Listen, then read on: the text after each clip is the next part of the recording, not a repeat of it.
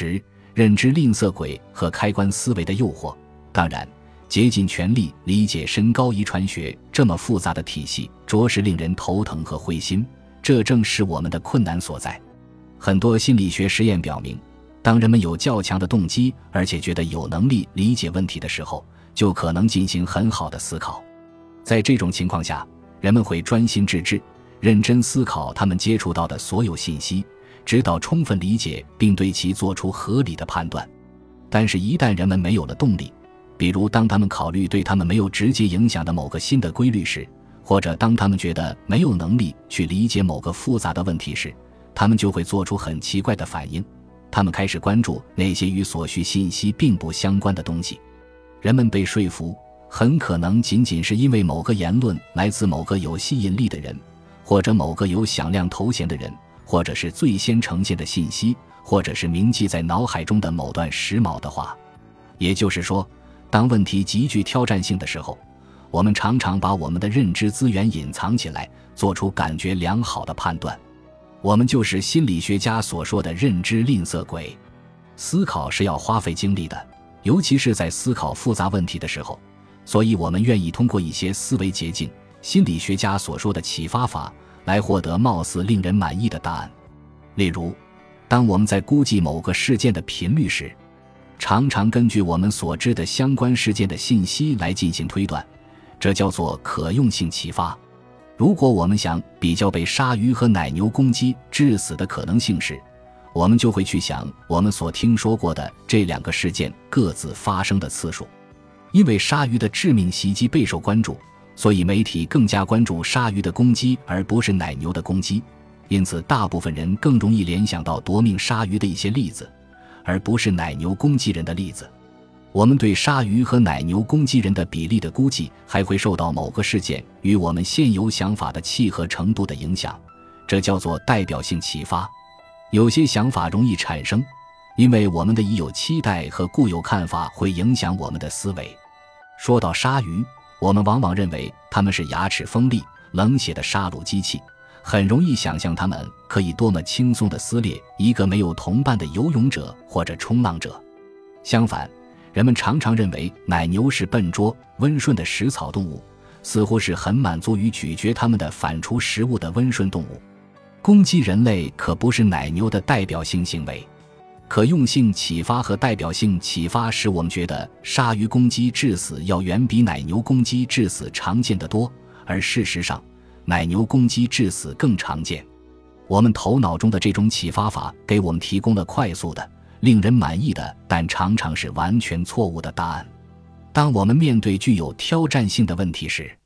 往往会成为认知吝啬鬼。而基因对诸如身高之类的复杂特征的影响实在是难以判断，所以在面对这种难题的时候，我们的回应往往会以一个更加简单的想象的问题取而代之。我们会从网状思维转变成开关思维，我们不再把身高看作受各种因素交互影响的网络，而是更直接的认为高个子的人，比如马努特波尔和荷兰人，拥有身高基因。矮个子的人则不具有这种基因，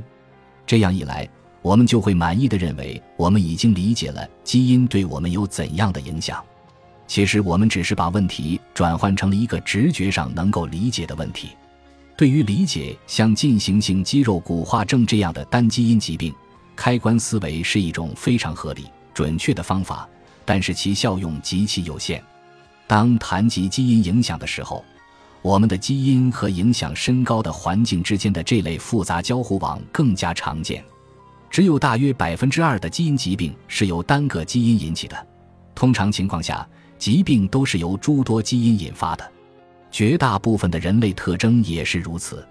例如，世界上最大的消费者基因检测公司二十三与我公司已经为一百多万人进行了基因测试，提供了大约六十种人类特征的基因信息。比如头发是否卷曲，是否可以吃苦味的东西，尿液是否有芦笋味，是否拥有会计纤维，耳垢是湿或干，是否为乳糖不耐受等。在这六十种特征中，只有耳垢是湿或干这一种属于纯粹的孟德尔式特征。简单的基因解释属于特例，并非规律。如果我们从中进行归纳，就犯了归纳性错误。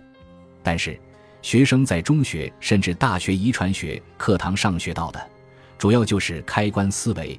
这也是媒体通常描述遗传学发现的方式。在中学的时候，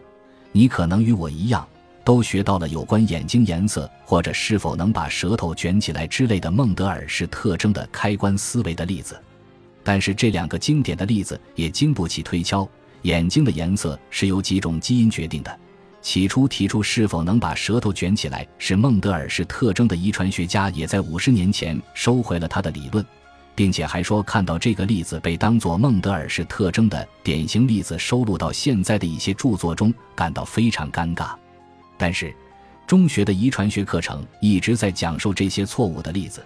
因为实在没有什么明显的孟德尔式特征可供他们讲授。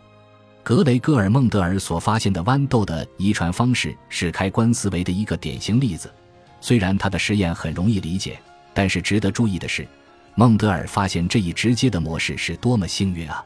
在实验中，孟德尔记录了豌豆七种不同性状的发展情况，每种性状都是单独由一种基因决定的，而且都分布在不同的染色体上，所以这些特点是独立遗传的，彼此不会混合。也不会以任何方式发生交互作用。豌豆还有其他很多性状，并不是以直接的开关思维的方式被表达的。其实，孟德尔起初选定了十五种性状进行研究，但是随着时间的推移，他把数量减少到了七种。有可能他只是在这七种性状中发现了可以解释的模式。后来，他还对其他物种进行了育种研究，比如山柳菊、不同种类的豆子、荠。云兰、蜜蜂等，但是他几乎无法再次得到像从豌豆那里得到的那样清楚的结论。事实上，在生命的后期，面对着对不同物种进行育种研究所得出的纷繁无杂的数据，孟德尔似乎对自己最初的发现失去了信心。就像众所周知的醉汉只是在路灯下面寻找钥匙，因为那里光线好一样，我们也因为开关思维的解释容易理解。而用它来思考基因问题，但是在绝大多数情况下，开关思维是完全错误的。但是我们还是坚持开关思维，这不仅仅是因为它是思考复杂问题的一种简单的方式，也因为它与我们人类认识自我和周围世界的强烈冲动产生了共鸣。正如下一章讨论的那样，开关思维能够直达我们的本质。本集播放完毕。感谢您的收听，喜欢请订阅加关注，主页有更多精彩内容。